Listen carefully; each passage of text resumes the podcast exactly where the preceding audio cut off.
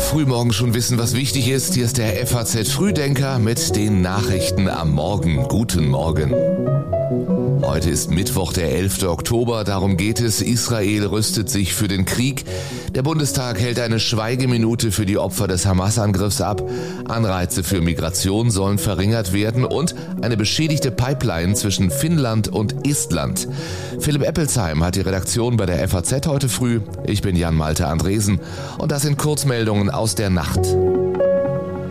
In einem Brief an Elon Musk hat die EU-Kommission den Chef des Kurznachrichtendienstes X, früher Twitter, an seine Verpflichtung erinnert, illegale Inhalte zu löschen, und zwar im Zusammenhang mit den Angriffen der islamistischen Hamas auf Israel.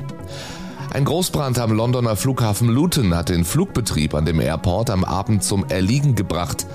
Und heute geht Sandalenhersteller Birkenstock an die New Yorker Börse und die Aktie wird günstiger als gedacht. Das Unternehmen verzichtet überraschend darauf, die Preisspanne voll auszureizen.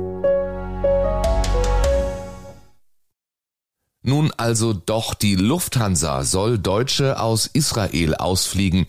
Auf Bitte des Auswärtigen Amts wird die Airline morgen und übermorgen mehrere Sonderflüge durchführen. Etwa 4500 Deutsche wollen ausreisen, darunter viele Schulklassen und Jugendgruppen.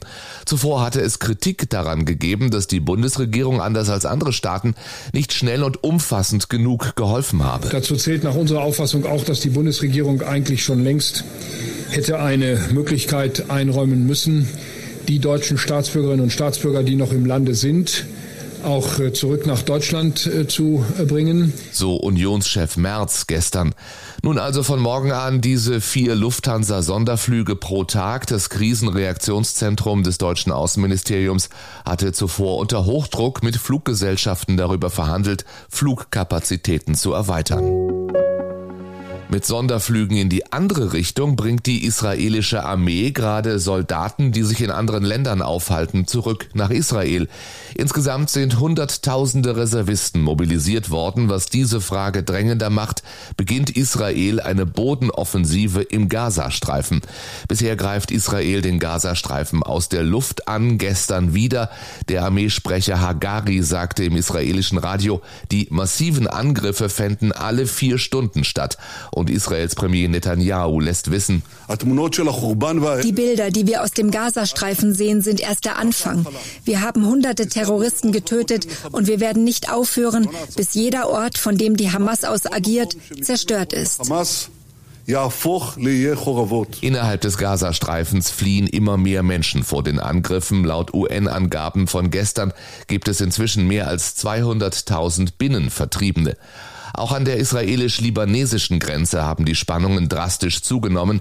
Die Sorge vor einer weiteren Eskalation wird durch Meldungen verstärkt, dass sich die mit Iran verbündete Hisbollah und andere von Teheran gelenkte Kräfte auch in Syrien auf eine Konfrontation oder einen Angriff auf Israel vorbereiten. Washington hat nach eigenen Angaben einen Flugzeugträger und weitere Kriegsschiffe ins östliche Mittelmeer verlegt. Zudem seien Vorbereitungen getroffen worden, um Luftwaffengeschwader der Air Force in die Region zu verlegen.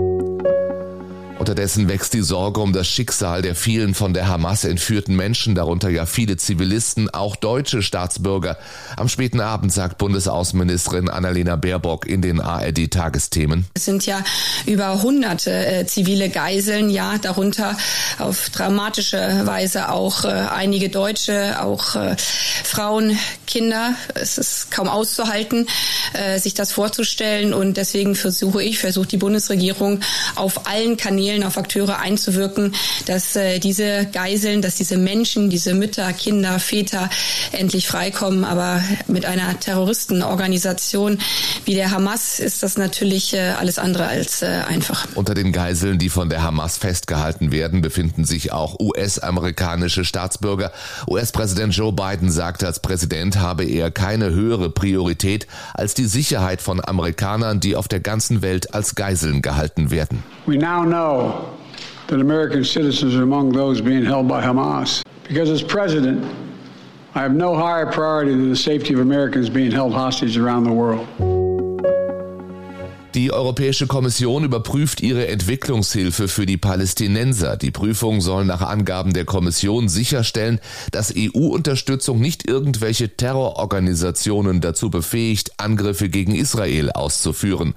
Die EU ist der größte Geldgeber der palästinensischen Autonomiebehörde und des UN-Hilfswerks für Palästina-Flüchtlinge. Die deutsche Außenministerin Baerbock warb dafür, die humanitäre Hilfe an die Menschen in den palästinensischen Gebieten nicht einzustellen. Weil auch das benutzen ja die Terroristen, das Spiel mit äh, der Not, dem Leid äh, der normalen Bevölkerung in den palästinensischen Gebieten. Und das ist ja nicht nur Gaza, sondern das ist ja gerade auch das Westjordanland. Aus einer Aufstellung aus Baerbocks Ministerium geht hervor, dass fast 80 Millionen Euro in diesem Jahr vom Auswärtigen Amt für die Hilfe in den palästinensischen Gebieten gezahlt werden.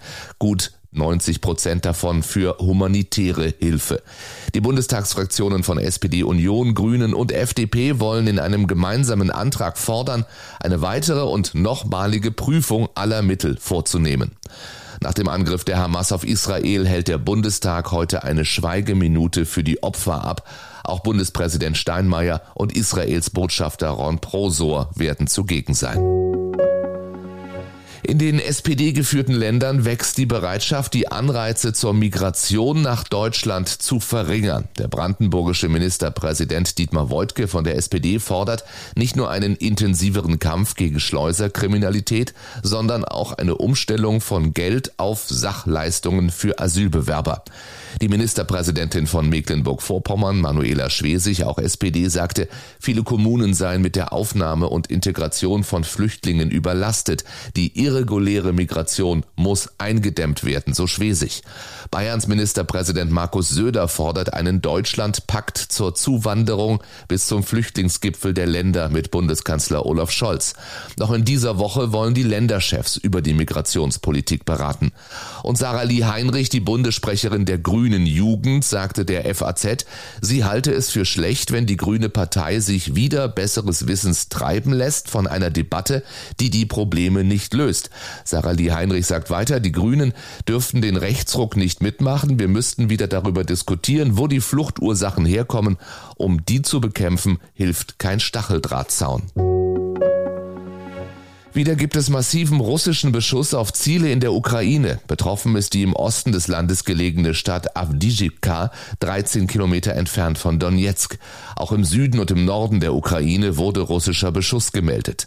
Deutschland hat vor dem heutigen Treffen der Ukraine-Kontaktgruppe in Brüssel eine deutliche Aufstockung der Militärhilfe für die anstehenden Wintermonate in der Ukraine angekündigt.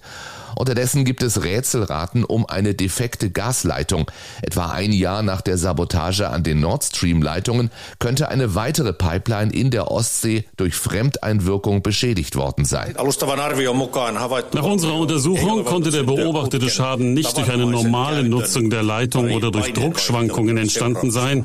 Es ist wahrscheinlich, dass der Schaden durch äußere Einwirkungen entstanden ist, sagt der finnische Ministerpräsident Orpo gestern. Um eine Leitung zwischen seinem Land und Estland geht es, nämlich die Pipeline Baltic Connector. Orpo und auch sein estnischer Kollege vermieden es, offen von Sabotage zu sprechen oder Russland zu verdächtigen. Beide sprachen aber eben von äußerer Aktivität, die dem Vorfall wahrscheinlich zugrunde liege. Wer wird neuer Sprecher des US-Repräsentantenhauses? Heute wollen die Republikaner die Nachfolge von Kevin McCarthy regeln und intern abstimmen. Kandidat 1 ist Jim Jordan. Er vertritt die Partei Rechte und wird von Donald Trump unterstützt. Einer muss es ja machen, sagt Jordan dem CNN-Reporter. Look, I like the job I got now. I never wanted to do this job, but someone has to, um, who can who can bring the team together and can go communicate to the country, and that's why I'm running. Sein Gegenkandidat ist Steve Scalise, ein Vertreter des Establishments. Zwar sprechen sich viele Abgeordnete für ihn als Integrationsfigur aus, doch sind viele Republikaner auch der Ansicht, der künftige Sprecher müsse die Unterstützung Trumps haben, nur dadurch sei ein mögliches Chaos zu verhindern. Hinter vorgehaltener Hand wird auch darüber geredet, ob nicht noch andere Kandidaten ins Spiel kommen. Hierzulande überrollt ein Einspruch-Tsunami deutsche Finanzämter. Viele Bürger legen vorsorglich Einspruch gegen ihre Grundsteuerbescheide ein. Die Steuergewerkschaft spricht von einer Katastrophe für die Steuergerechtigkeit. Deren Vorsitzender Florian Köbler sagte der FAZ, die Leute legen Einspruch ein, weil sie Angst haben, dass sie künftig viel mehr zahlen müssen. Rechtliche Überlegungen sind ihnen zumeist egal. Je nach Bundesland betrage die Quote der Einsprüche bis zu 25 Prozent. Köbler warnt vor erheblichen Kollateralschäden und fordert die Kommunen auf, so schnell wie möglich für Klarheit bei den Betroffenen zu sorgen, was 2025 auf sie zukommen wird. Um drei Kinostunden mit Taylor Swift geht es heute auch im geschriebenen FAZ Frühdenker Newsletter. Oder anders gesagt, wer keine Konzertkarte für die Tour ergattern konnte oder einfach nicht genug von der Sängerin bekommt, der sollte am Freitag ins Kino gehen. Den Link zu mehr dazu, also zu diesem Online-Artikel, finden Sie auch in den Show Notes zu diesem Podcast. Wir melden uns morgen früh wieder. Bis dahin einen schönen Mittwoch für Sie alle.